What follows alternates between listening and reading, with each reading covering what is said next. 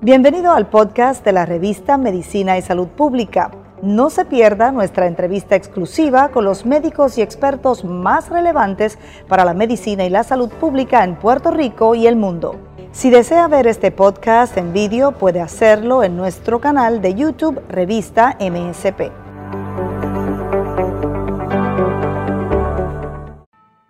Continuamos en MSP, edición diaria, Somos Salud. Con nosotros el secretario del Departamento de Salud, Carlos Mellado. Saludos, doctor. Buen día. Saludos, saludos, buen día. ¿Cómo ha ido el proceso de vacunación contra el SARS-CoV-2 en Puerto Rico?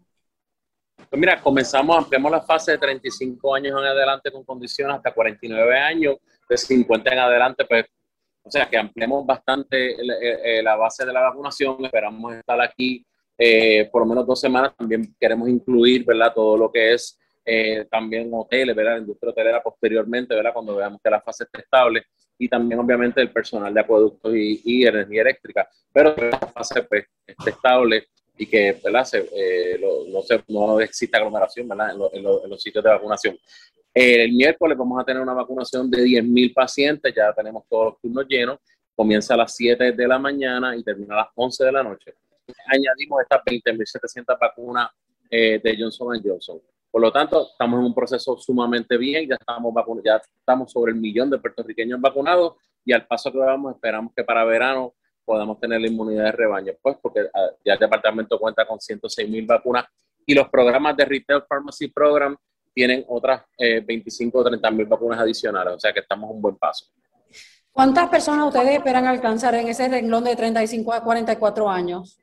Mira, hay, eh, hay, una, el cálculo sobre que una, alrededor de 350 mil personas, 400 mil personas en ese renglón, pero como está llegando mucha vacuna, una vez se estabilice, posteriormente podemos entrar a la otra fase. El plan de nosotros es poder en tres semanas abrir a todo el mundo desde los 19 años y que todo el mundo pueda vacunarse. Lo que estamos siempre, hemos estado priorizando, porque ciertamente, y, y fue uno de los primeros planes que hicimos, priorizar los pacientes de 65 años, eso nos ha llevado a un gran número, eh, ¿verdad? Que matemáticamente sacamos las estadísticas. Si no hubiéramos tomado esa decisión al día de hoy, hubieran muerto 179 pacientes más de 65 años, más 785 pacientes que hubieran podido estar hospitalizados. Ahora continuamos, ese, ese enfoque ha sido bien importante para nosotros y ahora continuamos entonces ampliando la fase para proteger todo lo que son los meseros, todas las personas que trabajan con los alimentos, supermercados, todo lo que son las farmacéuticas, la industria, o sea que estamos ampliando eh, y vamos a un buen paso. Eso incluye a los jóvenes entre los 18 y 21 años. Hubo un pequeño. Claro, si, pertenecen a la industria de alimentos, sí pueden vacunarse. Ciertamente hay algo bien importante, ¿verdad? Que la ley exige que tienen mayores de, menores de 21 años tienen que estar acompañados de su padre, ¿verdad? Eso es algo sumamente importante que la gente lo sepa. Pero sí, sabemos que hay jóvenes que trabajan en supermercados que tienen 18, 19, 20 años y sí, también entran en el proceso de vacunación hay muchas personas preocupadas por las distintas variantes que siguen surgiendo, las personas que ya están inoculadas, las personas que se van a inocular, ¿cómo quedan eh, ante este escenario de, de estas variantes? sabemos que están las variantes en Puerto Rico, nosotros tenemos lo que se llama vigilancia genómica.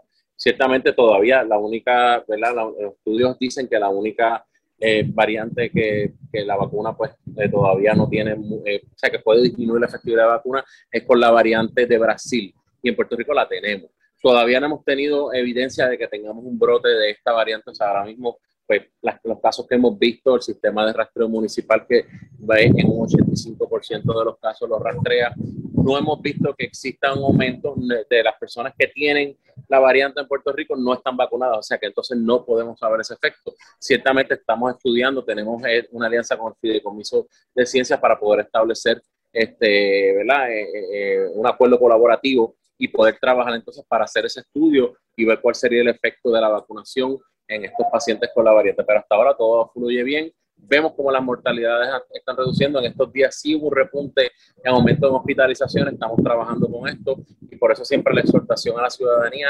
es que continúe utilizando la mascarilla, que evite las aglomeraciones y que mantenga la distancia de seis pies. Con eso eh, vamos no vamos a tener problemas. Por último, secretario, ¿qué hay de cierto en, que personas vacunadas aquí en el país eh, han sido diagnosticadas, algunas con, eh, positivos al COVID-19? ¿Hay algún caso que esté evidenciado? Pues mira, ahora mismo no tenemos casos evidenciados. Sí, yo he oído ese rumor, ¿verdad? Ciertamente lo que estamos siempre en comunicación con los médicos que nos traigan esa información de los hospitales, ¿verdad? Eh, y eso es algo que estamos analizando. Ya al día de hoy, el departamento como tal no ha llegado algo así como que te pueda decir que, ha ocurrido. Sí sabemos lo que ha sucedido con las variantes, por lo menos las 16 pacientes que tenemos de las variantes, ninguno fue vacunado. O sea que en esa parte, pues, pero ciertamente sabemos que pueden haber pacientes con variantes, esa es una realidad, deben haber muchísimos pacientes, pero ciertamente, pues ahora nosotros estamos comenzando el programa de vigilancia genómica y estamos esperando que nos lleguen unas máquinas para poder secuenciar en el Departamento de Salud y poder ser más ágil en cuanto a esto, pero lamentablemente pues no está en nuestras manos, ya nosotros pedimos eh, eh, todo el equipo al CDC y, eh, ¿verdad? Como esto es algo nuevo, pues estamos esperando que entonces ese equipo llegue a Puerto Rico para poder hacerlo. Todos los tecnólogos están entrenados, ¿verdad? Con el CDC aquí en el laboratorio del CDC de Puerto Rico y solamente estamos esperando que nos llegue eso para poder entonces secuenciar nosotros en el Departamento de Salud. Gracias, secretario Carlos Mellado. Buen día. Bueno, esto es MSP Edición Diaria Somos Salud. Puede buscarnos en las redes sociales a través de revista MSP y también en nuestro webpage www.msprevista.com.